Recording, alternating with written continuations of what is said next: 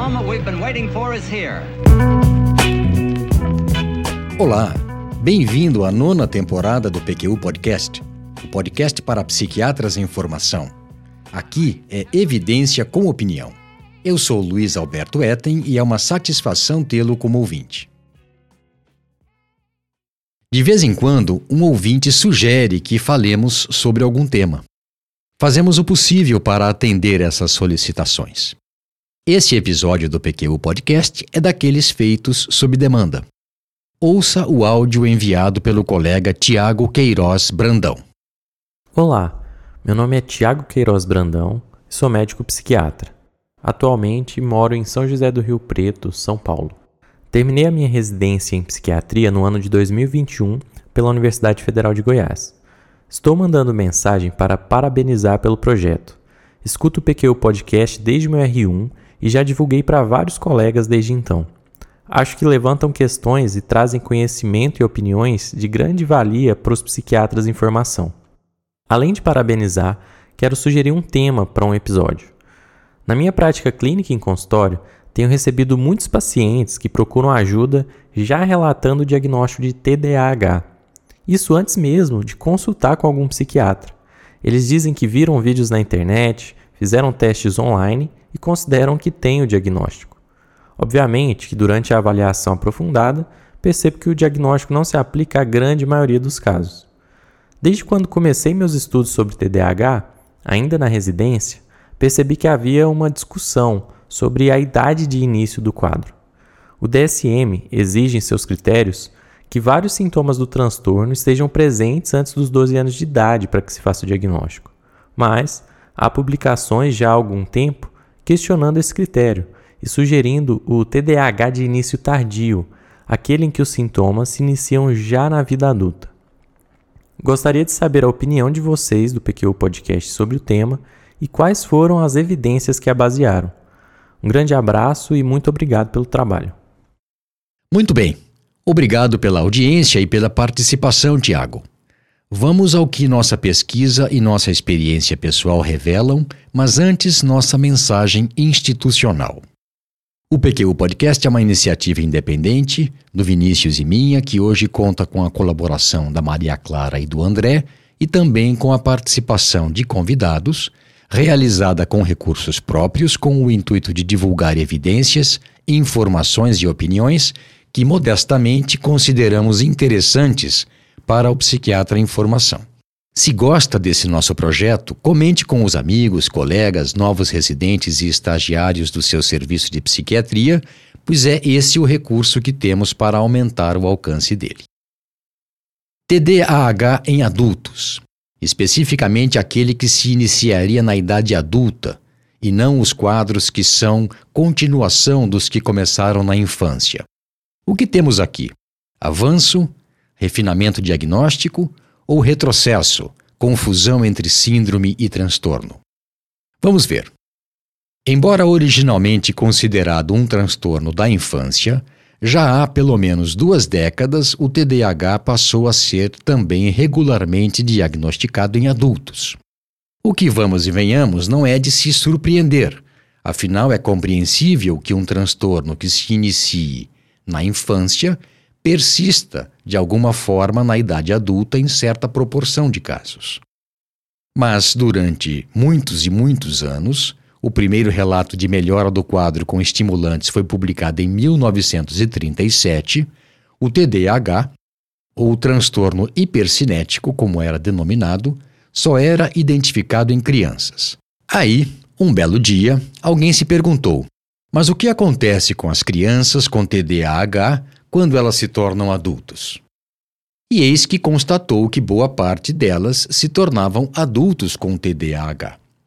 Em 2010, estimava-se que a prevalência de TDAH variava de 5 a 10% na infância, variação essa que teve a ver com onde foram feitos os levantamentos, especificamente maior na América do Sul e na África, intermediária na América do Norte e menor na Europa, 4% em adultos e com um índice de persistência, ou seja, de casos que se iniciavam na infância e persistiam, continuavam na idade adulta, de 50% a 65%, na dependência dos critérios de diagnóstico utilizados, se sintomatologia plena ou residual.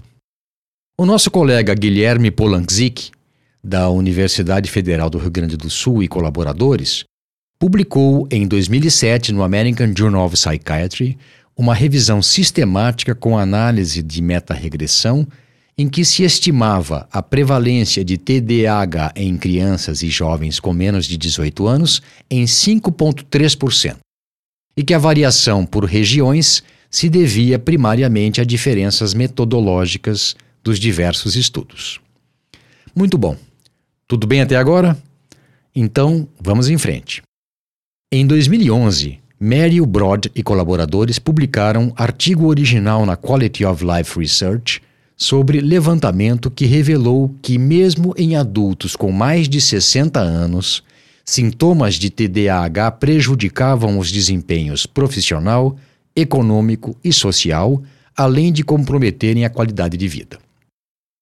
Alguns dados a mais sobre esse estudo. Os autores avaliaram, por contato telefônico, 24 pessoas com TDAH. A idade média do grupo foi de 66 anos e a duração média do quadro de 57 anos. Ou seja, todos eles já tinham sintomas de TDAH quando crianças, mas nenhum recebeu o diagnóstico de TDAH ou o diagnóstico de algo equivalente à época na infância. Três tiveram o quadro reconhecido entre 30 e 49 anos, 19 entre 50 e 69 anos e dois com mais de 70 anos. 63% da amostra relatavam comorbidades, notadamente depressão e transtorno de ansiedade.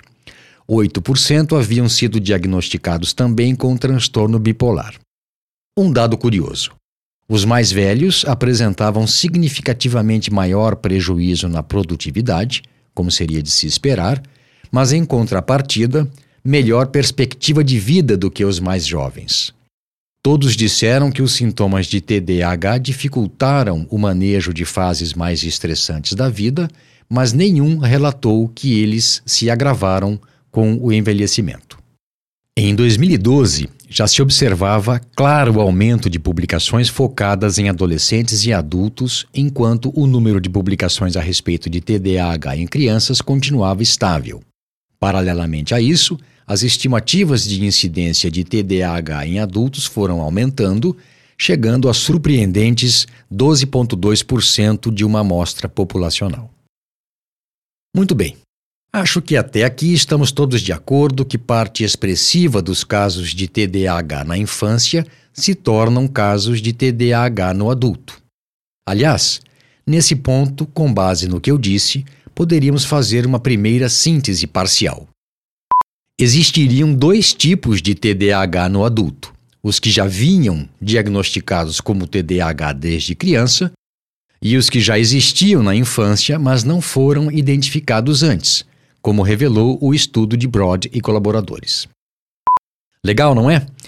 Mas aí, em artigo publicado no American Journal of Psychiatry em 2015, Terry Moffitt e colaboradores buscam responder à seguinte pergunta: Todos os casos de TDAH no adulto têm origem na infância? Será que o TDAH no adulto é sempre devido ou relacionado a uma falha no neurodesenvolvimento? E a resposta para ambas essas perguntas, com base em análise retrospectiva e prospectiva de uma coorte de 1.037 pessoas de Dunedin, cidade da Nova Zelândia, seguidas desde o nascimento até 38 anos de idade, foi não necessariamente. O quê? Como assim? Você está então dizendo que nem todo adulto com TDAH foi uma criança com TDAH? Então, calma lá. Não sou eu quem está dizendo isso, eu sou apenas o mensageiro. Eu digo isso porque estou terminando de assistir a série The Last Kingdom adaptação das crônicas saxônicas de Bernard Cornwell, que conta a saga de Uhtred Ragnarsson nos séculos 9 e 10, no que virá a ser o Reino Unido. Nela, o mensageiro que trazia notícias desagradáveis ou incômodas era morto sem piedade. Para ele sobravam a raiva e a frustração do destinatário. Por isso, repito, eu sou apenas o mensageiro, por enquanto. Permita-me relatar o que Moffitt e colaboradores encontraram. Pais e professores identificaram 61 casos de TDAH segundo os critérios do DSM-3, ou 6% da coorte de Dunedin. Aos 38 anos, 31 pessoas preenchiam critérios do DSM-5 para TDAH, ou seja, 3,1%. Até aqui tudo bem. Tais prevalências estão perfeitamente de acordo com o que sabemos. A surpresa foi que não houve sobreposição entre esses dois grupos. Apenas três pessoas exibiram o que poderia ser uma continuidade do transtorno da infância até a vida adulta. Sentiu o golpe? Vamos destrinchar esses assados, porque, como você pode imaginar, eles causaram um rebuliço na comunidade científica especializada que tinha como pressuposto paradigmático que os adultos com TDAH eram remanescentes de crianças com TDAH. Pois bem, a quase total ausência de sobreposição de casos de crianças com TDAH com os de TDAH em adultos na coorte de Dunedin se, se deve a dois achados inesperados. Primeiro, apenas 5% das crianças com TDAH continuaram a manifestar sintomas do transtorno aos 38 anos. Aqueles três casos a que me referi há pouco. E segundo, a emergência de um grupo de indivíduos que preenchiam os critérios do DSM-5 para TDAH na vida adulta, exceto pelo fato do quadro ter se originado após os 12 anos. Em assim sendo, segundo os autores, a inescapável conclusão seria de que um número substancial de indivíduos na amostra populacional que forma a coorte acompanhada longitudinalmente exibe sintomas consistentes com TDAH em todos os aspectos, exceto que a origem não se deu na infância. E levantam então a seguinte questão: se esses adultos não tiveram problema no neurodesenvolvimento, que é a marca do TDAH na infância, o que eles têm? Depois de descartarem a possibilidade remota de que seria um sinal muito precoce de quadro neurodegenerativo, de que não era fingimento, nem quadro secundário a outro transtorno psiquiátrico ou a abuso de substâncias, eles sugerem a possibilidade intrigante de que o TDAH em adultos seja um transtorno genuíno, diferente e que, infelizmente, tem sido confundido com TDAH devido ao problema do neurodesenvolvimento por conta das semelhanças superficiais e denominado erroneamente. Desse modo, a alocação no DSM-5 do TDAH no adulto, na mesma seção do TDAH na infância, ambos na categoria transtornos do neurodesenvolvimento, e a afirmação de que o TDAH começa na infância seriam inadequações a serem corrigidas. Na CID-11, já se admite, timidamente, a possibilidade de casos de TDAH iniciados depois dos 12 anos de idade. Beleza, então? Tudo certo? Esperamos que sim. Só que não. Esse foi o começo dessa nova temporada da série que vem se desenrolando desde os primórdios do século passado. A coisa certamente não parou por aí. Afinal, ainda estamos em 2015. Em 2016, mais dois artigos publicados no JAMA Psychiatry, um do grupo capitaneado pelo Luiz Augusto Rode, do Serviço de Psiquiatria da Infância e Adolescência do Hospital de Clínicas de Porto Alegre, e outro da equipe de Louise Arsenault, do Institute of Psychiatry, Psychology and Neuroscience de Londres, ambos segmentos longitudinais de grandes amostras populacionais, reforçaram o achado de que não necessariamente os casos de TDAH no adulto são evolução dos que se originam na infância.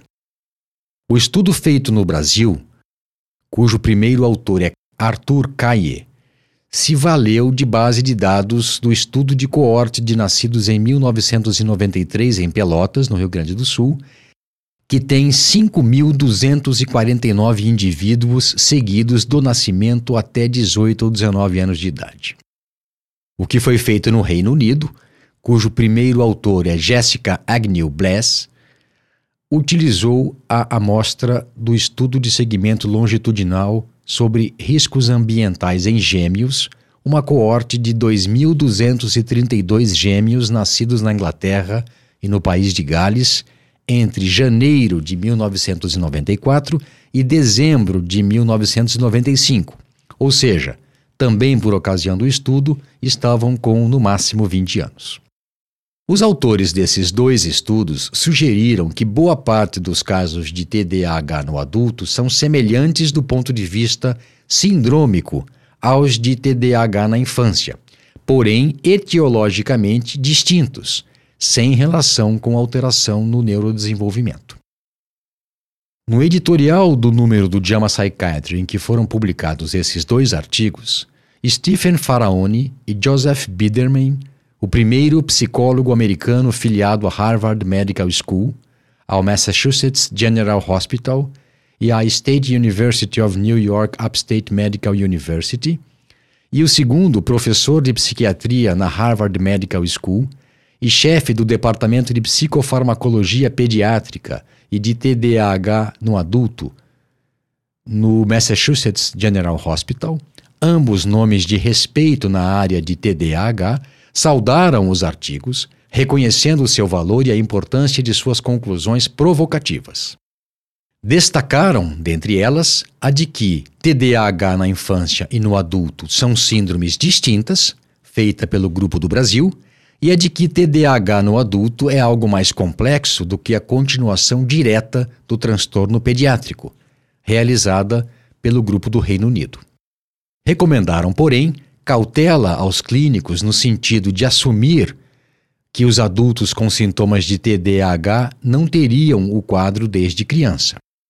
Isso porque consideram a possibilidade de que os sintomas atuais presentes de TDAH sejam subnotificados por adultos que foram subdiagnosticados com TDAH na infância e, por outro lado, supernotificada por aqueles que não tiveram TDAH quando crianças.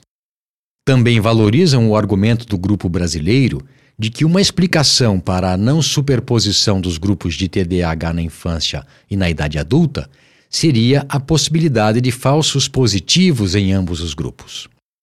Propõem ainda uma hipótese explicativa alternativa: a existência de quadro de TDAH subliminar na infância, que somente se manifestaria plenamente na adolescência quando então o diagnóstico preciso seria mais difícil, consequentemente inflacionando o diagnóstico de TDAH no adulto não correspondente ao da criança. Afirmam também que essas observações não são argumento contra a existência de TDAH de origem na idade adulta ou no fim da adolescência, nem de que essa síndrome não seja clinicamente relevante, mas sim de que, para eles, as coisas ainda não estão suficientemente claras para que se feche questão. Mary Solanto, professora de pediatria e psiquiatria na Hofstra Northwell School of Medicine, em Long Island, Nova York, autora do livro Cognitive Behavior Therapy for Adult ADHD, ainda sem tradução para o português, foi quem cunhou o termo TDAH de início tardio em artigo de 2018 para se referir aos casos de TDAH iniciados na vida adulta ou, mais precisamente, durante a adolescência. No mesmo texto, ela discorre sobre os riscos de se designar prematuramente o TDAH de início tardio como um novo transtorno. Isso porque, argumenta ela, Casos identificados em estudos epidemiológicos podem corresponder a pessoas que não se sentem suficientemente incomodadas pelos sintomas para procurar atendimento. Pois bem, para ela, o maior perigo de se aceitar sem maiores reflexões o TDAH de início tardio seria a menor preocupação dos médicos com a caracterização da origem do quadro mais facilmente considerando o quadro clínico como TDAH, sem antes descartar outras possibilidades, dentre elas transtornos de ansiedade e transtornos de humor, que muito frequentemente vêm acompanhados de prejuízo da atenção. Finalmente, Ela apresenta resultado de levantamento que fizeram de todos os adultos com sintomas de TDAH encaminhados para atendimento especializado em serviço terciário, avaliados à medida que chegavam para atendimento entre agosto de 2012 e março de 2014. Foram 104. Três quartos deles relataram história de TDAH na infância, achado que vai de encontro, que vai contra aos levantamentos estatísticos que descrevi há pouco, nos quais o número de casos de TDAH na infância que continuou na vida adulta foi bem menor. Então é isso aí, Tiago. Eu gostei de revisar os trabalhos, todos de muito bom nível, para a elaboração desse episódio sugerido por você. Para mim é prazeroso acompanhar os avanços da nossa especialidade, que, como os avanços da ciência, eles nunca são lineares, mas sim o produto de achados, hipóteses, teste de hipóteses, novas hipóteses e, finalmente, quando se atinge massa crítica de qualidade, alguma síntese. Importante sempre manter em mente que esse processo tem ritmo próprio e que não se deve prematuramente aceitar como certas hipóteses experimentais. Eu não poderia encerrar esse episódio sem fazer algum comentário pessoal sobre o tema. Aliás, até poderia, mas não é como procedemos aqui no PQ Podcast. Afinal, nosso mote é evidência com opinião. Ultimamente, é grande o número de casos novos e alguns até já em segmento que vêm para a consulta com o autodiagnóstico de TDAH. A partir de pesquisas realizadas na internet ou com base em testes de autoavaliação disponibilizados em vários sites da grande mídia. Aqui uma primeira consideração. Com louváveis exceções, as matérias de divulgação de novos transtornos e principalmente de novos tratamentos em revistas voltadas para o público em geral são pagas, e bem pagas, com o intuito expresso de sensibilizar o maior número de pessoas e criar assim uma demanda que chegará ao médico. Observo que muitos casos, casos aqui entre aspas, de TDAH no adulto, no mais das vezes adolescentes ou adultos jovens, ocorre em pessoas saudáveis, mas sobrecarregados pelo excesso de informação e de estimulação a que se expõem. Lógico que pela fadiga e pelo cansaço, a atenção fica prejudicada. É lógico também que venham em busca de algo que melhore seu foco e amenize a distraibilidade, principalmente se acreditam que existe uma pílula mágica que possa fazer isso. Quem não? Em nossa prática, restringimos o diagnóstico de TDAH primário em adultos aos casos em que a história pregressa revela sintomas desde a infância. Vemos também com muita frequência o que denomino quadros de prejuízo atencional com certa inquietude desfocada, secundários à ansiedade, transtornos de ansiedade e transtornos de humor. É digno de nota que a ansiedade reina hoje em dia. Assumiu como emoção mais prevalente entre nós com o advento da pandemia e ainda não passou adiante o cetro. E a ansiedade alta, mesmo que ainda em níveis normais, sabidamente perturba a atenção.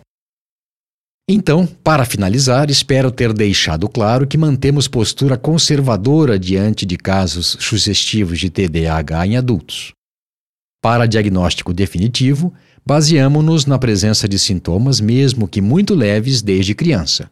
Daí minha prática de conversar, lógico que com o consentimento do paciente, com parentes ou amigos que poderiam auxiliar a esclarecer esses antecedentes. Um abraço e até a próxima. Acesse a nossa página no Facebook e siga-nos no Instagram para ficar por dentro de tudo o que acontece no PQU Podcast. Confira em www.pqpodcast.com.br todos os episódios já publicados, com as respectivas referências organizados por data, autor e sessão. Agradecemos a sua atenção.